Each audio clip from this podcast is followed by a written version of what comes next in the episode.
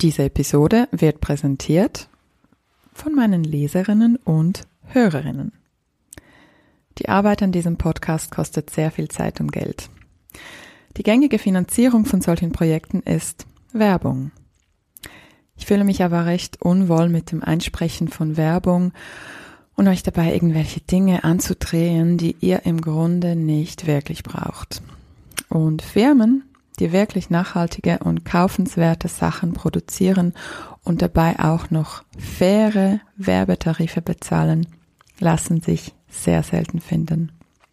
Daher kommt gleich zu Beginn eine kleine Bitte von mir und zwar unterstützt meine Arbeit bitte mit einem Abo. Mein Ziel ist es, den Podcast und Blog irgendwann komplett von meinen Leserinnen und Hörerinnen zu finanzieren. Mit eurer Unterstützung ermöglicht ihr somit, dass es diesen Podcast auch weiterhin gibt. Hierfür schaut ihr auf meiner Abo-Webseite vorbei und könnt dort das für euch passende Abo aussuchen. Mit einem Abo tut ihr nicht nur Gutes, sondern könnt außerdem Premium-Inhalte downloaden, wie zum Beispiel PDFs zu unseren heißgeliebten Spielideen. Schaut hierfür vorbei auf shemamapool.com und dort unter Abo. Die URL findet ihr in den Show Notes.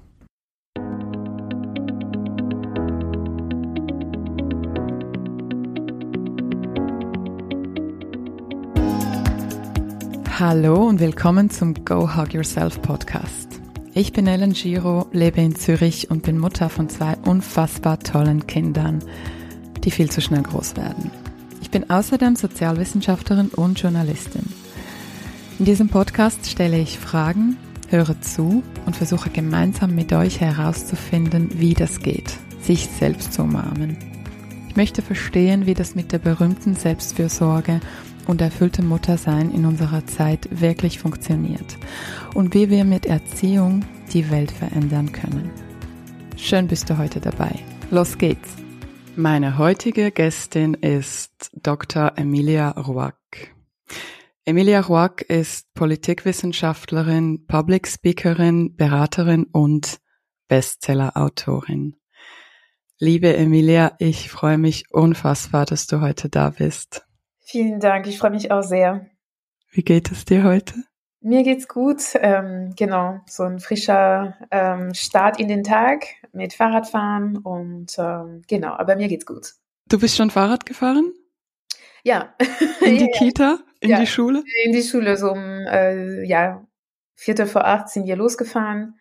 Fünf Kilometer hin, fünf Kilometer zurück, also jetzt schon zehn Kilometer Fahrrad. Perfekt, gratis Fitness. Und has, regnet es auch in Berlin gerade? Nein, es regnet nicht, aber ähm, genau, kann es regnen irgendwann heute. Ich würde sehr gerne über deinen Text Unlearn Liebe sprechen aus diesem Buch. Mhm. Und zwar beginnst du den Text mit folgendem Satz, ich würde gerne zitieren. Mhm. Also ich würde allgemein gerne im Gespräch ähm, ein paar Sachen aus deinem Buch zitieren, dir Fragen stellen und ja. wenn es im Nachhinein etwas gibt, das du lieber rausschneiden willst, dann können wir das sehr gerne machen. Okay. Also ja. alles easy. Normalerweise wird einfach alles an einem Stück aufgenommen. Mhm. Aber ja, okay. wir sind da sehr mhm. flexibel.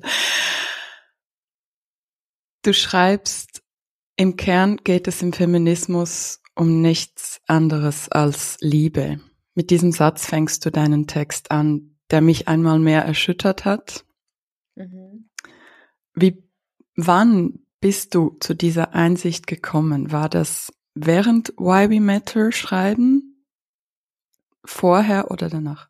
Ähm, ich, es war danach. Es war ähm, nach Why We Matter. Ich glaube, das war ein Prozess eigentlich, also wo ich für mich auch versucht habe, ja, Feminismus besser zu definieren und auch besser zu einzurahmen, auch für mich. Und ich bin zu diesem Ergebnis gekommen, weil ich habe, ich glaube, ich war unzufrieden mit der Art und Weise, wie Feminismus dargestellt wird und was darunter verstanden wird in den Mainstream-Medien und in der Gesellschaft im Allgemeinen. Und es wird auch so dargestellt als eine, genau, eine Kampf, eine Unzufriedenheit, so, sie wollen mehr, sie sind, sie hassen Männer, also, ne, es ist ein bisschen zugespitzt, aber diese Bilder kennen wir alle. Und äh, dann habe ich mir gedacht, nein, eigentlich, es geht um Liebe, aber Liebe wird verdrängt. Es ist äh, eine, eine Bewegung, die versucht eben die Liebe sichtbar zu machen und die Liebe für uns selbst als Frauen. Ne? Das heißt, es geht darum, die Misogynie entgegenzuwirken. Und Misogynie ist im Grunde nichts anderes als Hass von Frauen. Ähm, und Hass äh, auf alles, was wei als weiblich definiert wird. Und das heißt, Feminismus versucht, diese Liebe zu, zurückzugewinnen für uns selbst, also dass wir diese internalisierte Misogynie verlernen und dass wir Liebe an Frauen schenken. Und eine misogyne Gesellschaft mag, mag das nicht. Ähm, genau, und ja, also unter anderem geht es, ähm, aus diesem Grund geht es um Liebe beim Feminismus. Ähm, ja, genau. Ich finde den Text, also was ich in deiner Schreibkraft oder an deinem Schreibstil sehr schätze, ist, dass du ähm, im Journalismus ist so die höchste Prämisse, sprechen wir ein Bauer, denken wir ein Philosoph oder Philosophin. Und ich finde, dir gelingt es, unglaubliche Weisheiten total klar und, und teilweise auch sehr lustig, humorvoll rüberzubringen. Mhm. Ich würde jetzt, ich frage mich, wie kann ich oder wie können wir diesen Text in diesen 45, 50 Minuten unseren HörerInnen beibringen, die jetzt den Text noch nicht gelesen haben, die vielleicht keine Ahnung von Intersektionalität haben. Mhm. Und ich würde sehr gerne ganz kurz mit der Geschichte von Caroline, mhm. der Schildkröte, beginnen. Mhm. Magst du die erzählen? Ja, ich kann das gerne erzählen. Also ich war äh, bei meinem Vater im Garten und eine Schildkröte hat sich bei ihm im Garten niedergelassen. Also er hat sie nicht gekauft, er hat sie nicht, ne, also sie ist einfach gekommen und lebt da. Und er kümmert sich um, um sie sehr liebevoll und äh, ich liebe Tiere und deshalb bin ich auch ein Fan von Caroline und jedes Mal, dass ich zu meinem Vater gehe, versuche ich sie zu finden. Und ähm, genau, dann waren wir bei ihr im Garten und mein Vater sagt, ach, das Einzige ist, dass es schade ist, dass sie alleine ist. Ich würde gerne eine andere Schildkröte besorgen für sie, aber das einzige Problem ist, dass ich nicht weiß, ob sie weiblich oder männlich ist. Und dann dazu sagte ich, naja, ist doch egal, oder? Also, wenn du eine Schildkröte besorgen willst, dann kannst du ihr eine Schildkröte besorgen und gut ist. Dann hat sie, ähm, hat sie eine Begleitung. Und dann mein Vater ähm, stand auf, empört und meinte, naja, das ist die Natur und ist weggegangen. Und das war für mich erstmal so ein bisschen so ein passiv-aggressiver Weg, um mir zu sagen, dass wer ich bin nicht natürlich ist, nämlich lesbisch.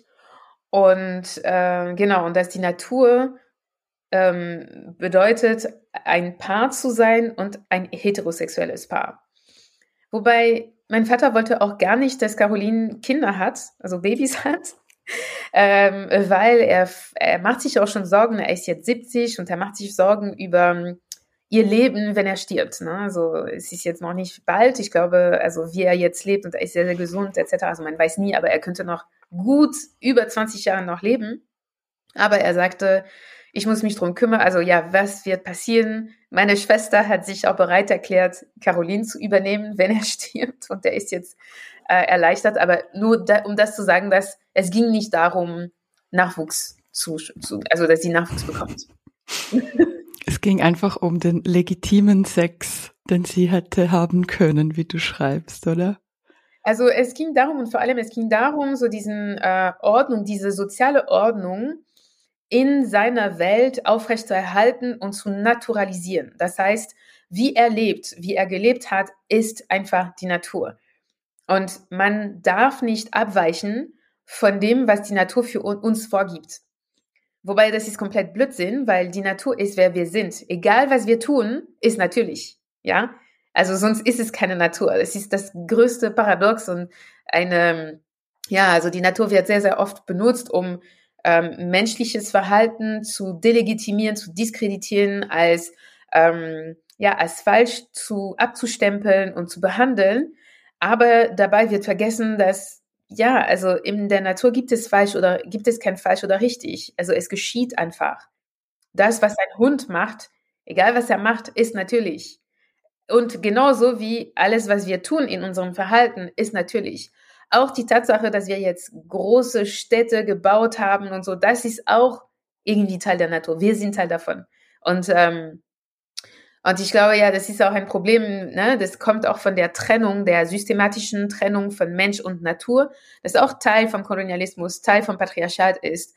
Ähm, und jetzt sind wir in einer Situation, wo es darum geht, die Natur zu schützen, äh, die, die, den Planeten zu retten. Nein, es geht darum, uns zu retten als Spezie.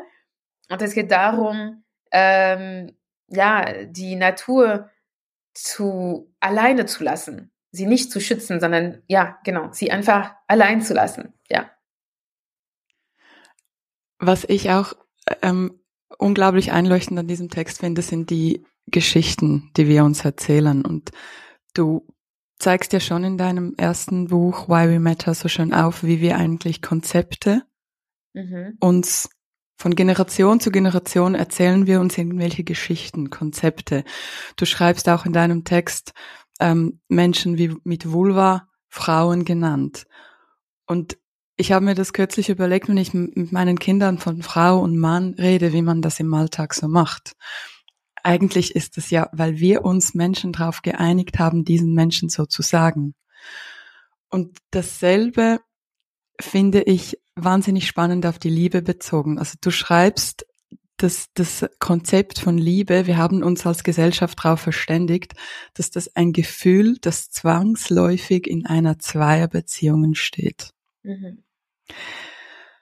Und du schreibst dann auch von diesem Märchen mit dem Prinz, mhm. der die schlafende, wartende, passive Prinzessin mit ihrem Kuss mhm. erlöst. Mhm. Welche, in welche, ja, ich, ich möchte das jetzt nicht allzu pessimistisch formulieren, aber welchen Nicht-Gefallen machen wir unseren Kindern mit solchen Geschichten? Ähm, also ich glaube, was beigebracht wird, und das kennen wir, das wissen wir beide, wir wurden beide als Frauen sozialisiert. Ähm, und deshalb haben wir gelernt, dass unsere Existenz erst vollständig wird, wenn ein Mann in unserem Leben kommt. Ne? Also ich glaube, das ist eine Botschaft, die also eine allgegenwärtige, sehr ähm, kraftvolle Botschaft, ähm, die äh, Mädchen vermittelt wird. Umgekehrt aber nicht. Das heißt, Jungs wird nicht beigebracht, dass sie erst vollständig werden, wenn sie von einer Frau ergänzt werden. Und, ähm, und das wird eben in den Märchen sehr gut äh, rübergebracht. Und das, was ich auch im Artikel sage, also im Kapitel sage, ist, dass diese Geschichten wurden ähm, umgeschrieben. Sie wurden manipuliert auch äh, von einem riesengroßen Konzern, Disney, Walt Disney, äh, der auch ein patriarchalen Interesse hatte. Also, und das war auch in den 60er Jahre, dass es angefangen hat, wo eben die Frauen immer mehr Rechte bekamen. Und es gab eine Wandlung von ähm, der patriarchale Macht, so dass im Recht verankert war. Das heißt, Frauen dürfen keine Bankkonten Konten eröffnen, sie können, äh, sie dürfen auch äh, keine Arbeits, äh, keine Arbeitsverträge unterschreiben ohne die Erlaubnis des Mannes etc. Und dann gab es eine, ein Shift ähm, zu äh, Liebe. Das heißt, das, was Frauen im Patriarchat hält, ist die Idee der Liebe. Das das Opium des Patriarchats sozusagen, das ihnen vermittelt wird, dein Leben wird nur gut sein, wenn du in einer Paarbeziehung mit einem Mann lebst. Das ist dein ultimative Ziel im Leben, egal wie alt du bist.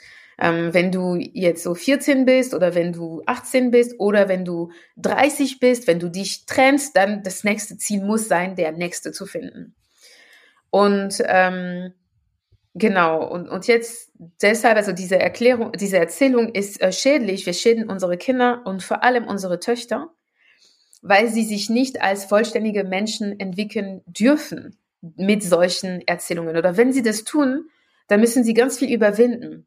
Also das heißt, es sind nicht alle, alle Mädchen, die äh, diese Botschaft so tief verinnerlichen, dass sie das Gefühl haben, dass sie das äh, vervollständigen müssen oder erfüllen müssen, so diese, dieses Schicksal sozusagen aber sehr, sehr viele. Also es kommt darauf an, auch welche Rollenbilder es auch in der Umgebung gibt. Ich weiß, ich kann für mich sprechen. Äh, in meiner Umgebung waren alle verheiratet, also es gab nur verheiratete heterosexuelle Paare. Und die Menschen, die Frauen, die Single waren, wurden sehr bemitleidet. Und es ging darum, ach, die Arme, sie ist alleine, wann findet sie endlich einen Mann? Das heißt, es war auch keine Rolle, das war keine Alternative, keine Option.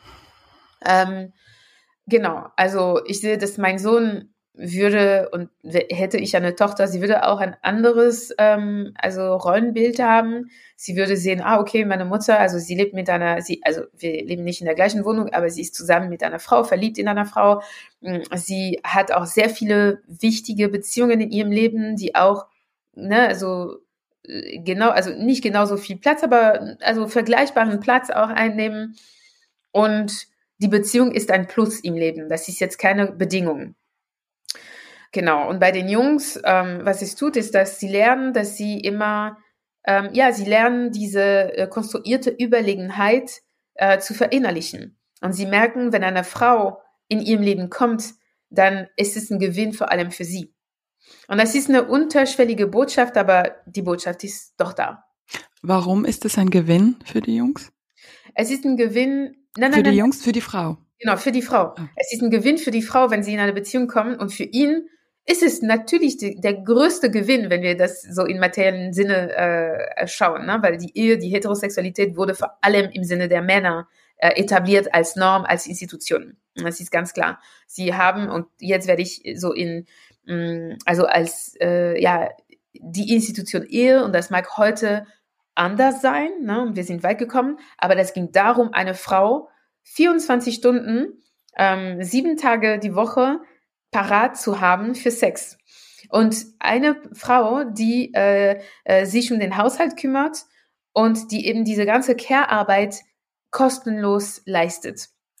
Das war unter anderem der Sinn der Ehe. Also es gibt andere ähm, Ziele, zum Beispiel auch ihre, ähm, äh, ihre finanzielle Macht äh, anzueignen, also ihre politische Macht ähm, zu vernichten. Also das gab in der Entstehung der Ehe, also das ging wirklich um die Kontrolle der Frauen.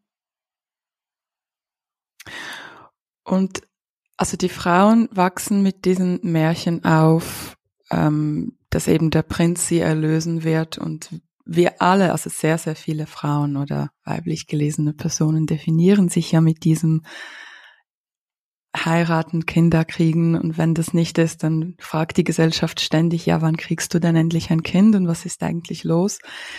Wie ist es bei den Jungs? Du, du beschreibst diese, dieses Dilemma mit Spider-Man und Barbie. Was ist da genau das Problem? Also nochmal um das äh, Dilemma. Ne? Also das heißt, Jungs wird beigebracht, Männer zu anzuhimmeln, zu bewundern und zu lieben. Ja, das heißt, und ich sehe das mit meinem Kind, er himmelt seinen Vater an und Männer im Allgemeinen, aber vor allem sein Vater, also das hat auch mit einem Narzissmuskomplex ne, von seinem Vater natürlich, aber ist nicht bei allen Familien so, aber generell, es wird Jungs beigebracht, Männer zu, ähm, zu bewundern. Ähm, genau, so durch, na, also er liest im Moment zum Beispiel Harry Potter, also auch noch eine, genau, einen männlichen Hero alle Geschichten, alle Filme, die er toll findet, haben männliche Protagonisten als, ähm, ja, als, als, wie sagt man, Hero? Als Helden. Held. Genau. Mhm. Ja. Und gleichzeitig, also das heißt, es wird so eine Form von, ähm, und gleichzeitig genauso die Botschaft, also die, die es, es hängt damit auch ein Verbot und das ist, du darfst dich in Männern aber nicht verlieben. Du darfst mit ihnen auch keinen Sex haben aber du musst sie bewundern und lieben.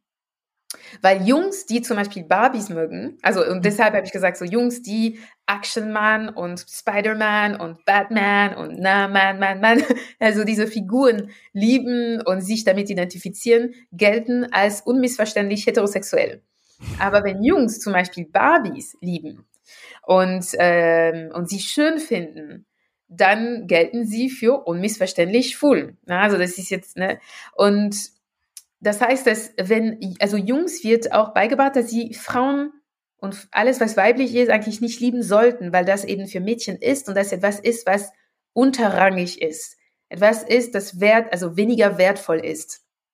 Und ähm, genau, und diese, also das heißt, dass wenn sie aufwachsen, ähm, haben sie diese natürliche, mh, mm, ja, Bewunderung, Respekt, Achtung gegenüber Männern und sie haben das Gegenteil gelernt gegenüber Frauen, was eben zu Schwierigkeiten in Beziehungen führt, wenn sie sich verlieben. Und auch, also das, was passiert ist, dass wenn Männer sich, also Männer, die sehr stark patriarchal sozialisiert wurden, wenn sie sich verlieben, weil das passiert, Liebe passiert und dann verlieben sie sich in eine, in ein Mädchen oder in eine Frau, also vor allem in eine Frau, wenn sie älter sind, dann müssen sie den Gedanken neutralisieren oder die Idee neutralisieren, dass Frauen unterlegen sind oder dass diese Frau anders ist als die anderen. Das heißt, sehr oft kommt die Botschaft, aber du bist nicht wie die anderen, du bist anders, du bist besser.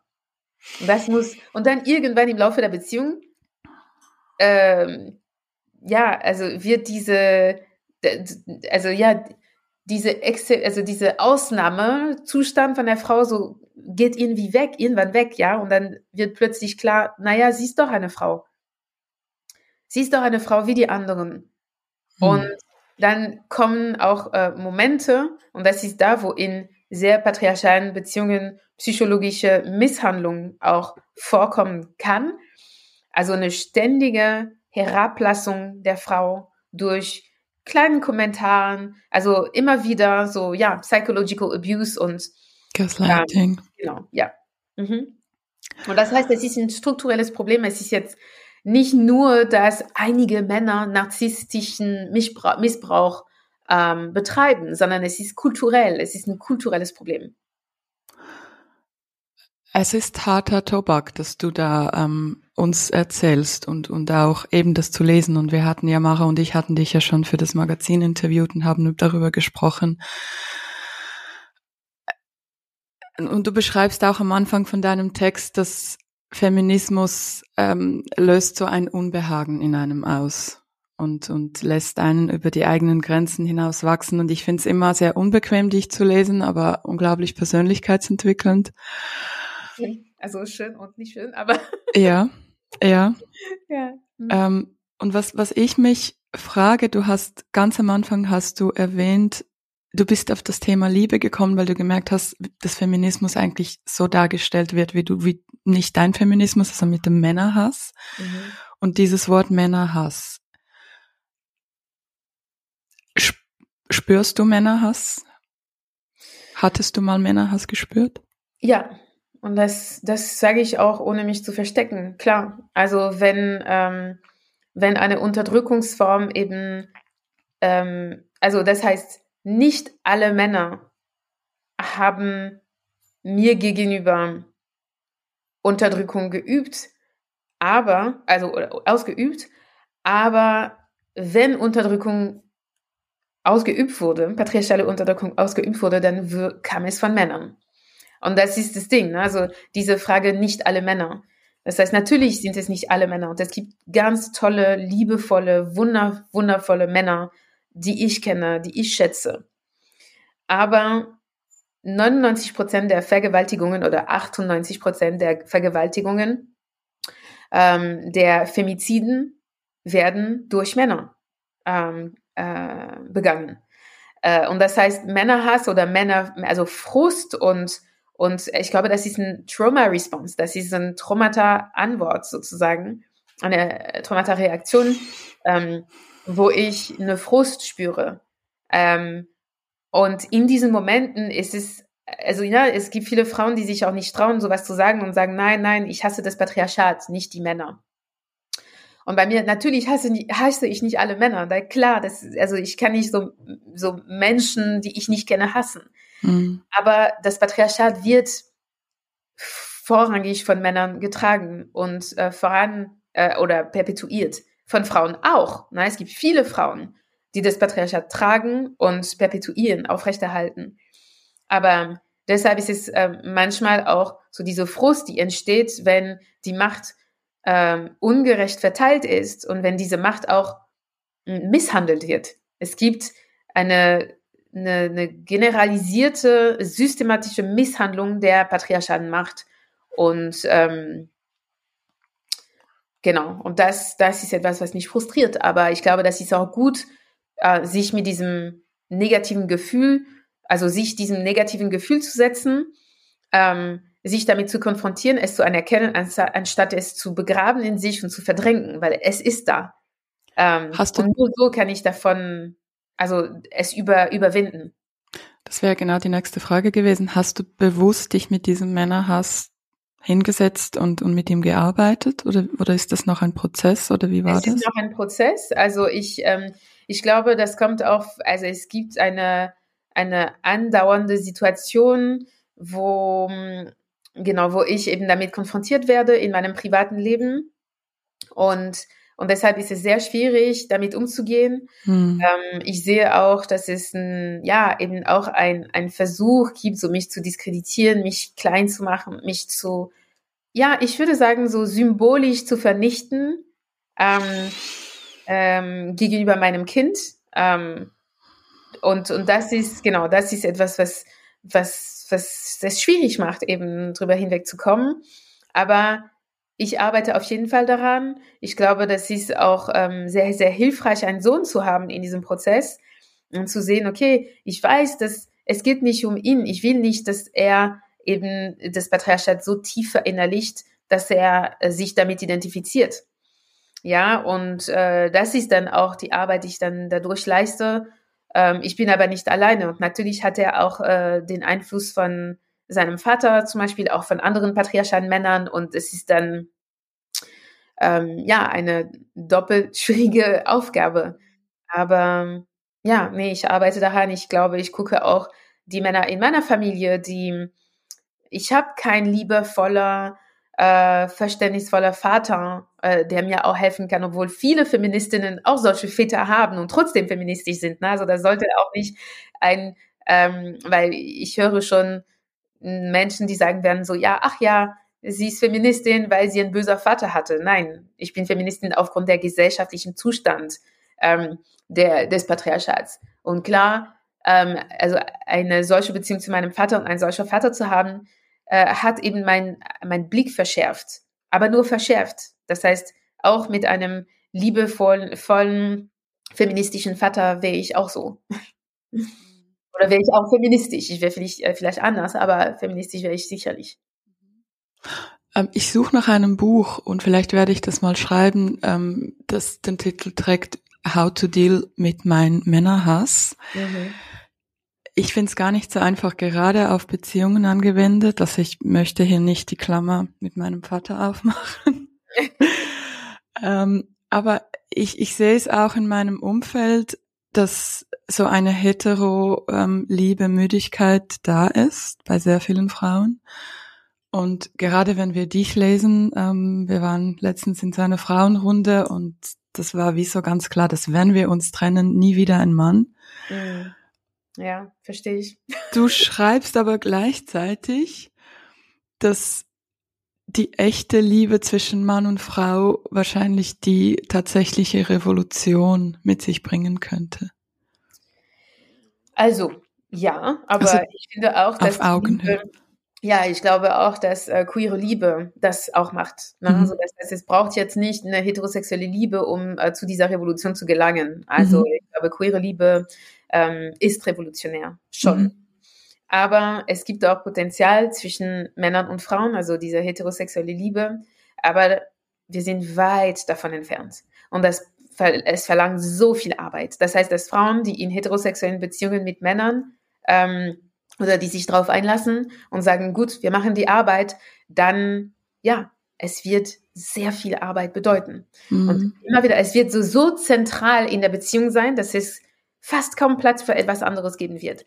Und das ist also auch ein Grund, ähm, wofür ich mit Männern nicht zusammen möchte, weil ich möchte gern, dass es auch andere Sachen gibt in der Beziehung, dass ich nicht die ganze Zeit kämpfe, auch wenn es Schritte nach vorne geben wird. Ne? Also, weil es gibt viele Männer, die sich bemühen, viele Männer, die wirklich so sehr committed sind und die sich engagieren und äh, die das wirklich wollen. Mhm. Und es ist so toll, dass sie das machen, aber in so einer Beziehung möchte ich persönlich nicht sein, weil es mir zu viel kosten würde. Genau. Und das, was ich eben mit Frauen habe, ist sehr, sehr kostbar im Vergleich dazu. Genau.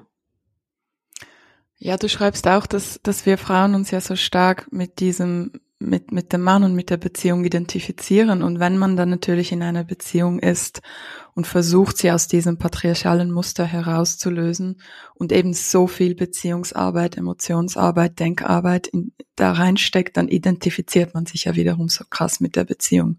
Ja. Und das wollen wir ja nicht. Absolut, absolut. Ja. ja, ja, genau. Weil das ist diese, ja, diese emotionale Arbeit ist enorm, mhm. enorm. Und ähm, egal was man sagt, die Frau trägt es. Und wenn ich jetzt über Mann und Frau spreche, ich spreche wirklich über politische, soziale Kategorien und nicht über die Biologie, ne? dass es sehr klar ist. Und ich finde, dass nicht binären Menschen, Transmenschen, sie haben diese Barrieren schon überschritten. Das heißt, die sind jetzt nicht mehr in diesen Mustern gefangen, aber sie werden bestraft von der Gesellschaft genau dafür, genau deswegen, weil sie diese Barrieren, diese Grenzen überschritten haben. Und im Grunde frei sein könnten, wäre es nicht jetzt, ähm, ähm, wären sie jetzt nicht mit der hm. Feindlichkeit, mit der krassen Unterdrückung äh, der Gesellschaft konfrontiert. Hast du das Gefühl, dass, ähm, also ich muss, ich muss aufpassen, wie ich das formuliere. Ich, ich empfinde oft so einen Neid auf meine lesbischen Freundinnen mhm. wenn ich sehe, wie sie leben, wie sie ihre Kinder und aber ich, ich meine, ja, walk a mile in my shoes, jeder hat seine Probleme, aber hast du grundsätzlich das Gefühl, dass, dass Hetero-Beziehungen schon vor, vor krasseren Herausforderungen stehen als queere Beziehungen? Also, wenn wir über die Intimität sprechen, na, also nicht über den gesellschaftlichen, weil mm. alles in der Gesellschaft bevorzugt Heterosexualität. Mhm. Das heißt, heterosexuelle Paare haben es viel einfacher im Allgemeinen. Ne, wenn sie ein Haus kaufen wollen, wenn sie ein Kind haben, wenn sie in der Schule sind, äh, ihre Kinder so zur Schule bringen, äh, um andere, so für ihr Sozialleben auch als Eltern, ähm, alles, ja, also wenn sie, wenn eine, genau. Kinderbücher, Werbung. Genau. Plakate, alles. Alles. Ne? Also deshalb, ja, heterosexuelle Paare haben es äh, viel, viel einfacher in der Gesellschaft. Wenn wir jetzt über die Intimität sprechen, Intimität, ja. über die, die Beziehung, äh, also ich kann nur von meiner Erfahrung sprechen und daraus äh, Schlüsse ziehen. Ähm, ja, klar, das ist einfacher, weil, also auf dieser Ebene, es gibt so viele Ebenen in einer Beziehung, ne? also so viele, aber wenn wir jetzt über die Gerechtigkeitsebene sprechen, über die Gleichheitsebene, natürlich, es heißt nicht, dass es nicht Probleme gibt. Und vor allem, ich glaube, was wichtig ist zu sagen, ist, dass es gibt auch Menschen, die queer sind und die sich sehr stark mit den Geschlechterrollen identifizieren, äh, sehr heteronormativ leben und sie werden bestimmt auch heterosexuelle, also ähnliche Probleme wie heterosexuelle Paare haben. Ähm, aber die Sozialisierung ist auch eine andere. Also das, es, es bleibt trotzdem so krass, dass wenn man als Kind, als, also wenn, wenn das weibliche Geschlecht zugewiesen wurde, dann definiert es auch enorme ähm, Teile der Sozialisierung. Und das heißt, dass es sich in Beziehungen später auch ähm, sehen wird. Das heißt, also ich, ich will ein ganz konkretes Beispiel geben. Ja, also eine, also meine, meine Freundin zum Beispiel wurde, meine Partnerin ähm, wurde als Kind oder sie war als Kind wirklich ein nicht-binäres Kind. Und vor allem, also wenn ich das so sagen kann, alle dachten, sie ist ein Junge. Und sie hat nur mit Jungs gespielt, sie wurde für ein Junge genommen, die ganze Zeit, hat sich wie ein Junge bekleidet, war so, und auch aus ihrer Perspektive, sie sagt heute, sie war nicht ein Junge, sie war ein Kind einfach, aber sie war auch nicht ein Mädchen. Sie war wirklich so nicht, ein nicht binäres Kind. Und das hat eine, eine Auswirkung gehabt auf die Art und Weise, wie sie sich wahrgenommen hat als Kind. Und sie hat zum Beispiel diese Märchengeschichten nicht so tief verinnerlicht wie ich. Ja, genau. Aber später im Leben ist es sehr klar, dass sie eben mit Sexismus äh, betroffen wird äh, inzwischen hat sie ja diese fluide Geschlechterausdruck. Also heute wird sie eher als Frau wahrgenommen, also so sehr klar als Frau wahrgenommen. Sie hat lange Haare. Ähm, und das reicht, kann ich sagen. ähm, und sie merkt natürlich, also sie, äh, sie erfährt Sexismus, sie erfährt ähm, ähm, das Patri die patriarchale Unterdrückung. Und wir können, wir haben das auch gemeinsam in unserer Beziehung. Das ist etwas, was nicht zum Ausdruck kommt. Es gibt in unserer Beziehung keine männliche Dominanz. ja. Und in vielen nicht-binären, ähm, queeren, lesbischen Beziehungen gibt es einfach keine männliche Dominanz. Ja, also vielen. Es gibt manche, wo es die gibt. Ja, also das kann sein, dass eine nicht-binäre Person, die wirklich als Mann sozialisiert wurde, ne, also klar, es, es gibt so andere Konstellationen, aber in, und deshalb, ähm, in meinem Fall, ich, ich, ich muss damit, ich, ich muss damit nicht mehr umgehen. Und es ist eine krasse Erleichterung. Mhm. Also eine sehr, sehr krasse Erleichterung. Ähm, auch mit Sex, ne? Also es ist wirklich ein anderes Thema. Und da, die, die, ja, ich merkte, dass ich in der heterosexuellen, in, heterosexuellen Sexualität wirklich gefangen war, in einer mhm. Rolle. Ich konnte mich, ich hatte keine Freiheit. Und ähm, ja, aber das war auch ein Prozess, auch dazu zu kommen. Ne? Also ich habe auch über mein ähm, Queer Awakening gesprochen in Why We Matter, aber generell, es ist auch ein ständiger Prozess so von, ja, Coming Out, von sich rechtfertigen, ähm, sich nicht so zugehörig fühlen. Ich sehe zum Beispiel in der, äh, vor allem wenn man ein Kind hat, ne, die Welt ist so krass heteronormativ, äh, wenn Kinder entstehen, weil die überwiegende Mehrheit der Kinder werden in heterosexuellen Paaren geboren oder heterosexuellen Familien. Und ähm, ja, genau, also das ist auch ein Prozess, aber für mich, also das ist auf jeden Fall, Queerness ist nicht nur ähm, so eine Begehrensform, es ist ein Lifestyle, es ist eine Einstellung, es ist eine Perspektive, das ist wirklich so ein Weg des Seins. Und ich bin jeden Tag sehr, sehr, sehr dankbar, dass ich es erleben darf und dass ich in einem Land lebe, wo ja, ich mich nicht die ganze Zeit verstecken muss ähm, und wo ich überhaupt den Weg gegangen bin, weil genau, wäre ich ähm, und auch sei es nur so vor 30, 40 Jahren hier in Deutschland ähm, oder vor 20 Jahren in Frankreich oder ja, vor 10 Jahren sogar oder schon jetzt für einige Menschen, dann ähm, vielleicht, ja, vielleicht hätte ich die Kraft nicht gehabt. Hm. Die Kraft nicht gehabt für deine Arbeit? Nee, nee, die Kraft nicht gehabt, ähm, ähm, mein lesbisches, queeres Leben auszuleben. Hm. Hast du eine These, warum das bei deiner Partnerin, dass sie schon als Kind ähm, non-binär leben konnte oder sich geben konnte, auch wenn der Begriff da mal nicht en vogue war und du nicht? Ähm, also ich glaube, ich habe mich auch, also als Kind, ähm, also sie konnte das machen. Ich glaube, sie ist auch in Deutschland sozialisiert worden. Es gab ein bisschen mehr Offenheit. Sie ist auch in einer Familie mit so alleinerziehender Mutter groß mhm. geworden, wo die männlichen Figuren und die, also wo, wo es ein bisschen mehr Raum gab. Aber ich glaube, auch wäre, also das war, wer sie war. Und mhm. sie war einfach sich selbst. Und ich glaube, sie hatte das Glück, dass, dass es in ihrer Familie kein Thema war, dass sie das einfach sein durfte. Und auch in der Schule. Also sie hat mir gesagt, es war nie ein Thema. Und es ist, äh, ja, ich finde es sehr, sehr schön für sie mhm. und für mich. Ähm, als nicht, also ich habe, mm, ich glaube, als Kind, wenn ich mich betrachte, hätte es auch ähnlich sein können, hätte ich kurze Haare gehabt. Mhm. Also meine, mein Kleidungsstil, auch meine Spiele. Also ich habe sehr, sehr, sehr viel intensiv und leidenschaftlich mit Puppen gespielt. Ähm, wirklich. Aber ich habe auch viel mit Autos gespielt. Ähm, und genau, es, ich hatte auch nur Schwester und meine ältere Schwester war äh, in ihrer Sozialisierung, in ihrem Ausdruck auch sehr weiblich. Und deshalb bin ich auch mitgegangen, aber ich habe, also was ich, glaube ich, gefühlt habe als Kind, ist nicht, dass ich äh, so von, vom Ausdruck, so vom physischen Ausdruck, sondern eher von meinem Charakter. Und das war sehr schmerzhaft und heute ähm, beschäftige ich mich wirklich sehr dafür, damit meine ich. Aber ich war als Kind, ähm, genau, mein Verhalten wurde sehr oft bestraft und stigmatisiert.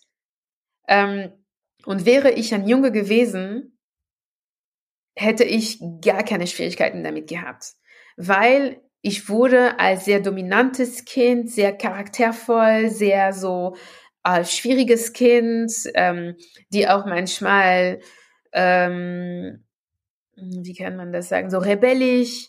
Und mhm. das alles, so alle diese Eigenschaften. Als Mädchen. Als Mädchen, das hat mich ganz schön, genau, und ich wurde wirklich abgelehnt, so sehr stark abgelehnt von meinem Vater, auch teilweise ja geschimpft von meiner Mutter, äh, von der gesamten Familie, die mich auch als Problem gesehen haben, also meine Tanten und Onkel etc., auch in, der, in den Beziehungen mit Cousins und Cousinen und mit meiner, mit meiner kleinen Schwester. Und genau, und ich habe mich sehr geschämt dafür. Also ich, ich habe auch bemerkt, okay, ich bin nicht, wie ich sein sollte. Und hätte ich mehr Raum gehabt, um, das war auch für mich nicht Binarität, weil ich mich nicht wie ein Mädchen verhalten habe. Und das wurde abgelehnt, das wurde bestraft. Ähm, und oft denke ich mir so, ja, wäre ich ein Junge gewesen, das hätte über, es wäre überhaupt kein Problem gewesen. Ich wäre sogar gefördert gewesen. Ich wäre so, mh, mm, ja, ja, gefördert gewesen. Es wäre positiv angese an, äh, angesehen gewesen. Ich geworden. Weiß, geworden, genau. Egal. Geworden, genau. Und äh, ja, und ich denke mir, das war der Unterschied zwischen das, ja, zwischen Mädchen und Jungs damals. Und ich glaube, heute bin ich mir dessen bewusst, dass viele Probleme, die ich erfahren habe in der Kindheit und das sehr, sehr negatives Bild, das negative Bild, das mir ähm, rübergegeben wurde, kommt daher. Also es wurde vom Patriarchat erzeugt, weil ich eben mich nicht konform äh, verhalten habe wie ein Mädchen. Ich war nicht gefügig, ich war nicht leise, ich war nicht ruhig, ich war nicht sanft, genau. Eine Freundin erzählte vor kurzem ähm, eine Szene aus ihrer Kindheit, als sie mit ihrer Mutter bei den Freundinnen der Mutter war. Und am Schluss haben die Frauen gesagt, ach, du warst ja so ruhig, wir haben gar nicht gemerkt, dass du da bist. Und das war Lob. Mhm. Also Mädchen, Frauen, die lernen unsichtbar, ja. möglichst unsichtbar zu sein. Ah. Und du warst nicht unsichtbar. Nee, nee, ich war nicht unsichtbar und das war auch, also ne, für meine Schwester, weil meine Schwester war genau das. Meine ältere Schwester, sie war ruhig, sanft, mhm. sie war ähm, fürsorglich und eben auch unsichtbar und das ist für sie heute schwierig im Erwachsenenleben. Sie kommt auch nicht raus aus dieser Rolle. Also deshalb, das ist egal, was wir tun. Es ist nicht gut für uns und für Ne? Also Frauen, die sich äh, äh konform verhalten und gefügig sind, sind auch nicht glücklich. Genau, ja. Und das geht ja weiter. Ob du ja. Mutter bist oder nicht Mutter, ob du Karriere machst, ob du zu Hause genau. bleibst. Ähm, es ist einfach nie gut genug. Genau. Konntest du ähm, diesem Umfeld, diesen Menschen, deiner Familie, vielleicht deinem, deinem Vater, der das mit der Caroline, ist zwar eine Anekdote, aber sie kann ja trotzdem schmerzvoll sein oder deinem Großvater, der bei der Front National war oder? Ja. Ist das ein Verzeihen? Äh, also mein Großvater ist ähm, gestorben letztes Jahr. Oh. Und er hat, genau, er hatte, danke, er hatte gesagt, so im Interview, ich hatte ihm gefragt, aber es, es wurde nicht äh, im Dokumentarfilm, ähm, äh, genau, es, mhm, es gezeigt. Aber ich habe ihm gefragt, so, ja, was würdest du machen, wenn ich dir sagen würde, dass ich lesbisch bin? Also, sie wissen das nicht in meiner Familie. Und er meinte, ah, ich wäre sehr, sehr traurig für dich. Ich wäre sehr traurig für dich und ich würde dir ähm, so sagen, dass du dich heilen sollst. Es gibt auch ähm, in Krankenhäusern ähm, Programme und Behandlungen dafür. Und ich würde dir sagen, dass du das unbedingt machen musst, weil genau, ich wäre sehr traurig, weil es ist eine Krankheit. Und ähm, sein Sohn war schwul. Und er ist mit 25 äh, ums Leben gekommen in einem Autounfall. Und ich frage mich bis heute, also das war mein, mein Onkel, ne, und ich habe ihn auch geliebt und wir haben viel Zeit mit ihm verbracht.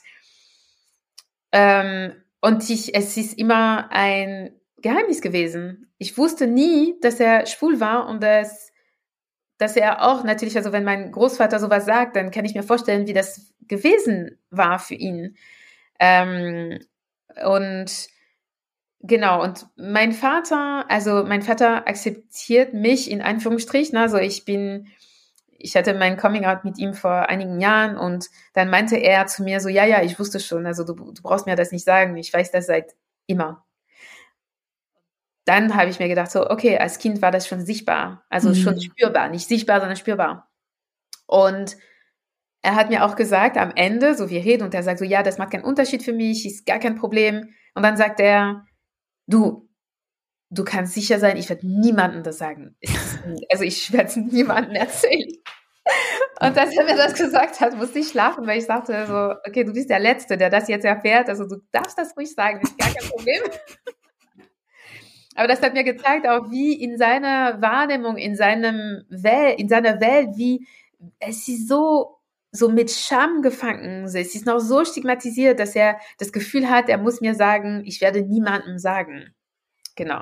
Aber vor kurzem bin ich, also vor einigen Wochen, es ist nicht so lange her, bin ich mit meiner Großmutter, die äh, 94 äh, Jahre alt ist, äh, fragte sie mich, ja, hast du einen Partner? Ich so, nee, eine Partnerin. Und sie war so, ja, ist gar kein Problem, dann kommt ihr mich besuchen bald. Und ich fand das einfach so toll, dass sie ja eben so offen war und mit 94 und das, ähm, ja, dass es für sie gar kein Problem war. Ähm, genau, das war auch ein schönes Erlebnis. Hm. Ähm, eine sehr intime Frage, du musst sie nicht beantworten. Spürst du Liebe, wenn du an deinen Großvater denkst? Nein, nicht wirklich. Oder hm, ich spüre, also es kommen schöne Erinnerungen hoch, wenn ich an ihn mhm. denke, weil er war wirklich sehr liebevoll und wir haben sehr schöne Momente in seinem Haus verbracht. Es war auch, und ich glaube, das ist ganz wichtig, das zu sagen, dank seiner Frau, meine Schwiegeroma.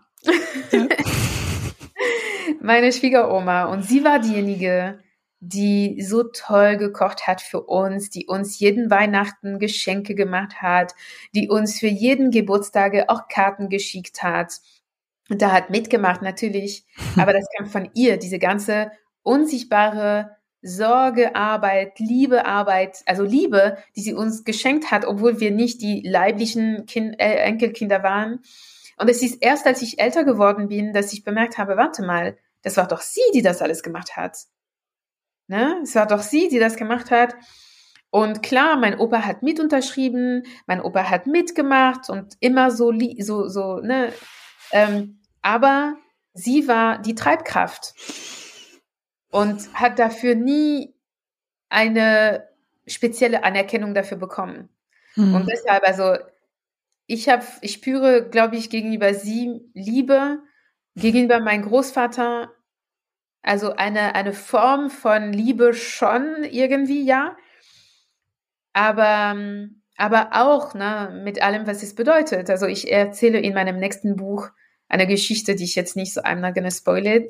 Aber es gibt viele, viele Sachen, die mich davon ein bisschen abhalten und trotzdem gucken so, ey, naja, so ein toller Mensch war er auch nicht. Also, auch wenn er lieb zu mir war, aber ja. Mh. Hm.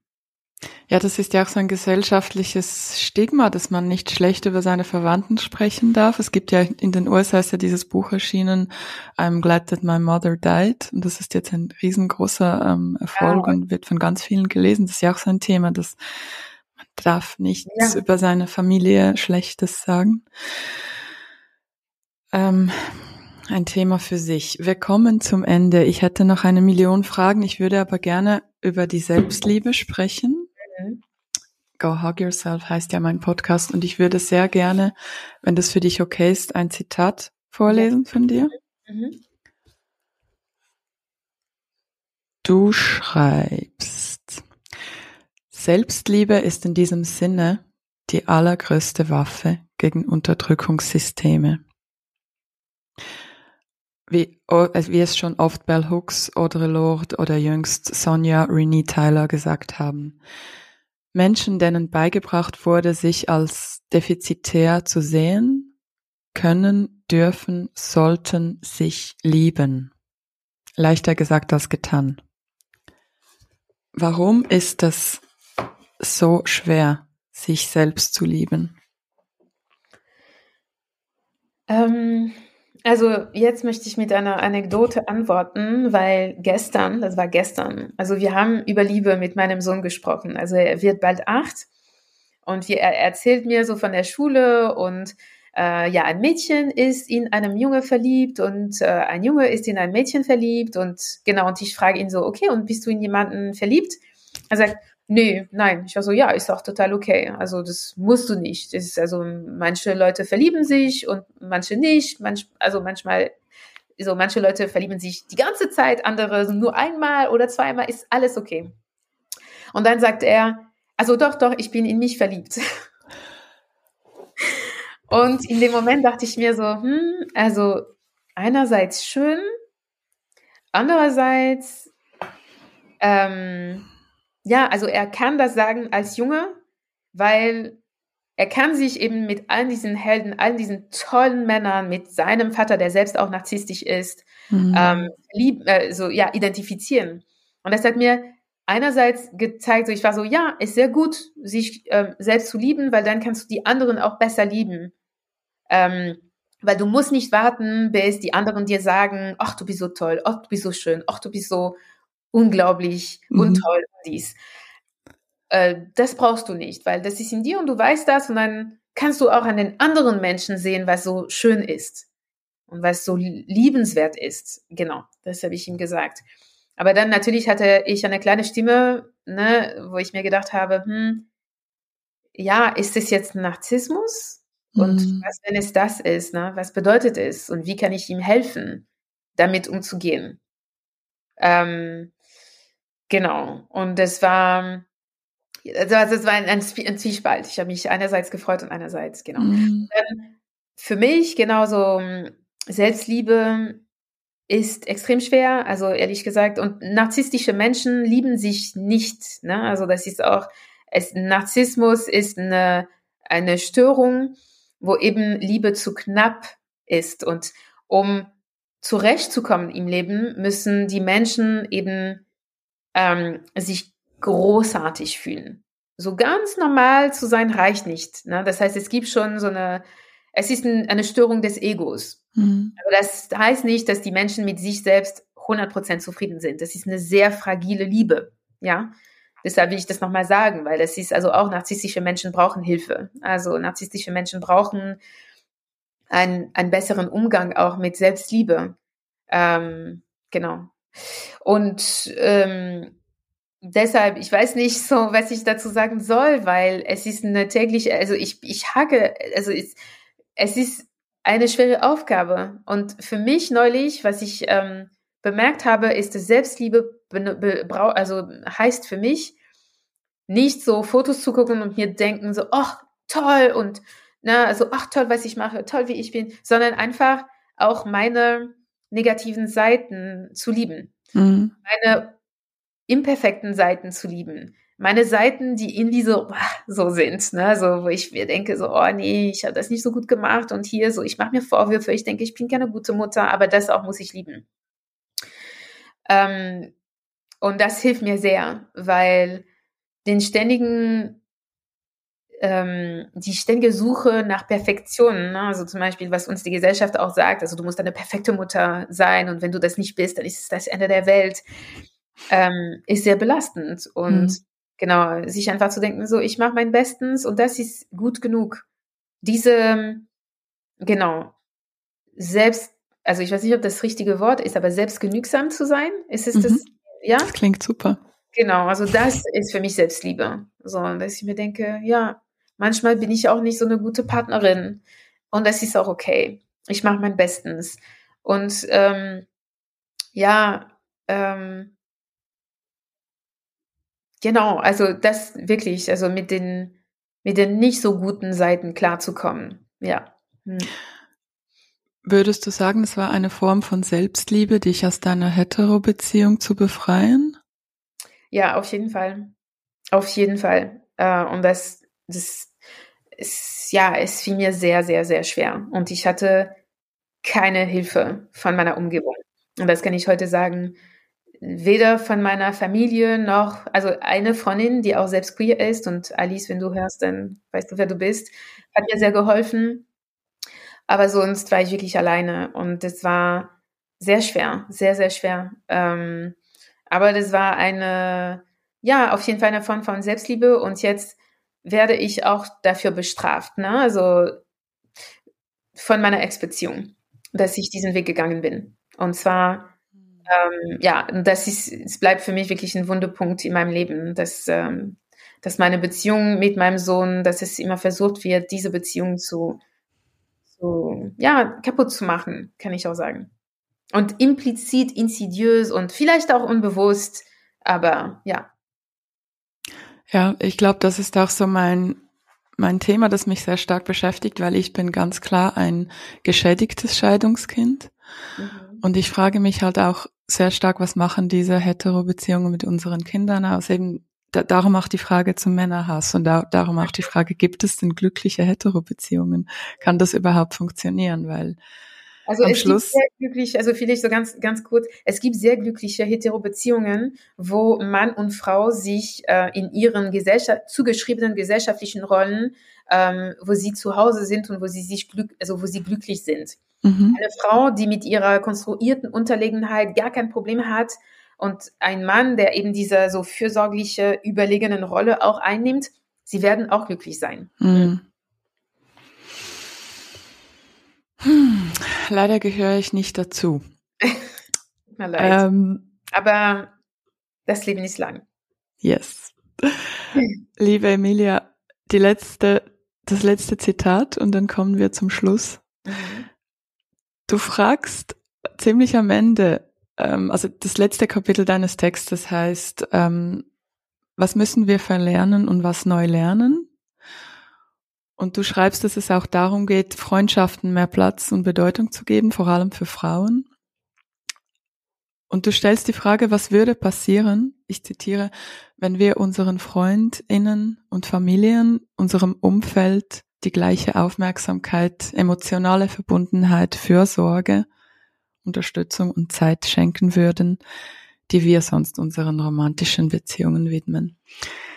Was wäre das für eine Welt? Ach, das wäre für mich eine bessere Welt. Ähm, es wäre eine Welt, wo wir, also erstmal, das heißt auch ein äh, Ende des Kapitalismus, wenn das tatsächlich so passiert. Na, das heißt, es, der Kapitalismus beruht auch auf die zweier heterosexuelle Beziehung und die Kernfamilie. Ähm, ich rede auch so ganz lange und detailliert in meinem, in meinem nächsten Buch darüber. Also ähm, Erscheinungsdatum ist erst 30. März. Hm, Aber ich freue mich Danke. Aber genau, und ich würde sagen, die Welt wäre, wir hätten, glaube ich, eine Situation, wo diese Liebe und um den Bogen zu schließen mit deiner ersten Frage, wo wir die Liebe zurückgewinnen ähm, und wo Frauen, nicht-binären Menschen, Transmenschen und generell so, wo das, also Gender Binary würde sich dadurch auch auslösen, weil die Paar, das Paar, das heterosexuelle Paar wäre nicht die die Säule der Gesellschaft, wie sie heute ist. Und deswegen, es würde jetzt nicht mehr so viel Druck an das binäre Geschlecht zu beharren, weil das binäre Geschlecht ist eng eben mit dieser Paarbeziehung verbunden, mit der Reproduktion, so die Idee der Reproduktion. Und ähm, deshalb, also ohne eine, also mit dem Ende des Binarismus ähm, würde auch eben so eine viel freiere Entfaltung von Menschen möglich sein. Und ähm, Liebe wäre jetzt nicht nur an einem Mensch gebunden, sondern könnte sich auch eben freier entfalten. Und ich glaube, so Communities und äh, diese Stärke, also die, diese, die, die, die, das Potenzial der Communities liegt auch darin, dass ähm, ähm, der Nationalstaat und die Grenzen auch schwächer würden. Ja, also das heißt, eine Form von ähm, politischen Organisation, die ähm, mehr lokal ist. Und das geht nur, weil es gab auch in der Vergangenheit solche Communities, die aber sehr patriarchal waren. Das hat uns nicht geholfen, sondern die Frauen hatten noch mehr Care-Arbeit. Sie konnten es teilen und sie waren zusammen und sie haben zusammen die Wäsche gewaschen etc. Und es war auch vielleicht ein bisschen mehr spaßig als ähm, alleine zu Hause die Einkäufe und äh, Kochen und Putzen zu tun. Äh, also diese Isolierung ne, von der modernen Hausfrau oder von der modernen Frau, weil äh, auch von der modernen arbeitenden Frau. Ähm, ähm, genau, das wäre eine Welt, aber ich genau diese, ich glaube, dass ich muss mich noch, ich muss es noch ein, ich bin eher schlecht in Utopien. Also das ist nicht meine Stärke, so Utopien auszumalen, sondern ich weiß, okay, was ist jetzt, wie kommen wir raus und dann ach, sehen wir. Und ich glaube, so diese Magie, es gibt eine gewisse Magie auch, ne, daran, so nicht zu wissen, was dann entsteht, so uns ähm, überraschen zu lassen, finde ich auch sehr schön, ja. Und wie kommen wir raus? Ähm, wie kommen wir raus? Also ja, es ist ein steht, also so ein langer Weg und auch ein Prozess, aber wir kommen raus, indem wir einfach die Überle die konstruierte Überle sorry, das ist mein Bell, ich ja. muss atmen.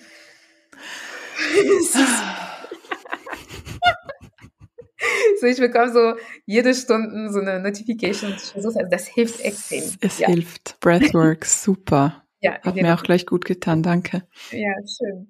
Ähm, Wie kommen wir raus, war die Frage. Genau, wir, wir, wir kommen raus, indem wir die konstruierte Überlegenheit der Männer kompromisslos und bedingungslos ablehnen. Und das war's.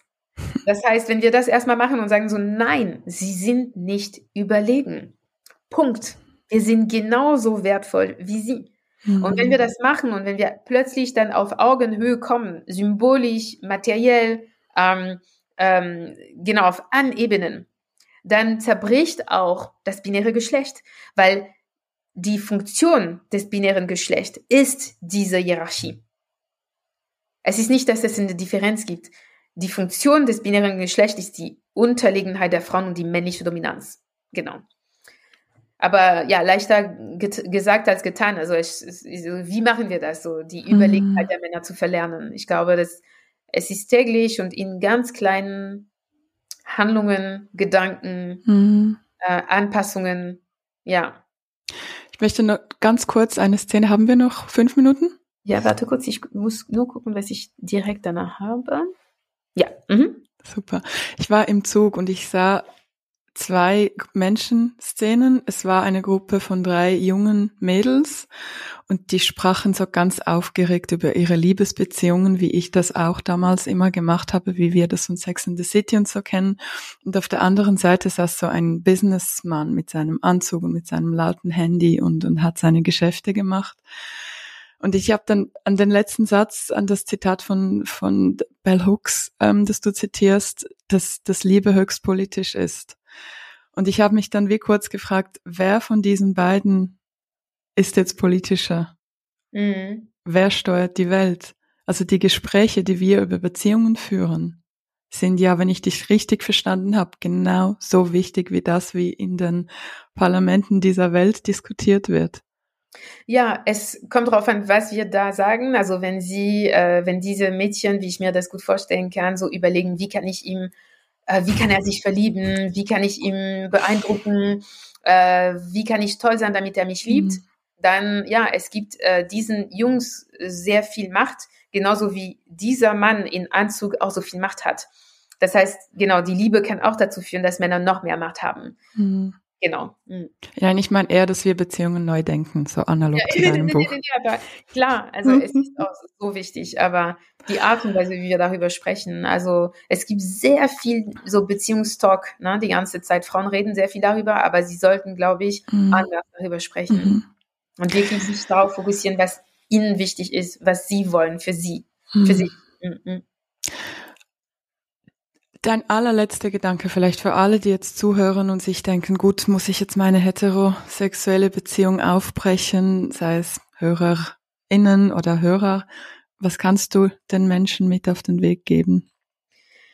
Also, mein Ziel ist jetzt nicht, dass alle sich trennen, aber mein Ziel ist, ähm, glaube ich, oder ich wäre glücklich, dass, ähm, dass, dass Menschen, die in heterosexuellen Beziehungen ähm, unglücklich sind und dass sie, also Menschen, die sich nicht entfalten können, ähm, selig, ne? Ähm, dass sie die Kraft finden, Entscheidungen zu treffen, die sie, die ihnen das erlauben. Ne? Und das kann sein, in der Beziehung zu bleiben, aber das kann auch sein, sich zu trennen. Trennungen sind nicht das Ende der Welt. Sie gehören auch zum Leben. Und ich glaube, wir wachsen auf mit einer Botschaft, dass Trennungen sind wirklich tatsächlich das Ende der Welt. Das Ende des Lebens. Auf Französisch sagt man refaire sa vie. So sein Leben neu machen. wenn man eine neue Person trifft, als würde das Leben einfach enden, wenn eine Beziehung endet. Und das habe ich sehr stark gespürt. Ähm, genau. Das, ja, das wäre einfach, genau, mein, mein Gedanken. Liebe Emilia, ich danke dir sehr für deine Zeit und für ja. deine unglaublich wertvolle Arbeit. Vielen Dank, auch für deine Ehrlichkeit, Verletzbarkeit. Also ich fand unser Gespräch sehr schön. Vielen Dank. Dito.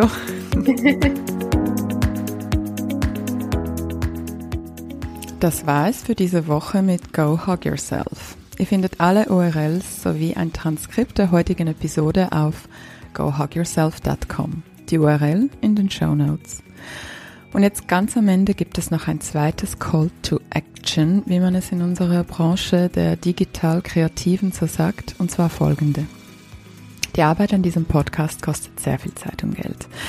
Und ich fühle mich, wie ihr schon wisst, eher unwohl mit dem Einsprechen von Werbung und euch irgendwelche Dinge anzudrehen, die ihr im Grunde nicht wirklich braucht. Wenn es euch also wert ist, unterstützt meine Arbeit bitte mit einem Abo. Und wenn das schon geschehen ist, weil ich das in der Intro ja schon gesagt habe. Oder falls ihr euch ein Abo gerade nicht leisten könnt, helft dem Podcast zu wachsen und teilt diese Episode mit anderen Menschen. Hierfür einfach die Podcast-URL über WhatsApp, Facebook oder E-Mail verschicken mit dem Hinweis absolute Hörempfehlung. Damit unterstützt ihr indirekt meine Arbeit und helft dem Podcast zu wachsen. Vielen Dank schon im Voraus. Das war's somit für heute. Ich wünsche euch einen schönen Tag oder je nachdem Abend. Wir hören uns bald wieder und bis dahin, go hug yourself.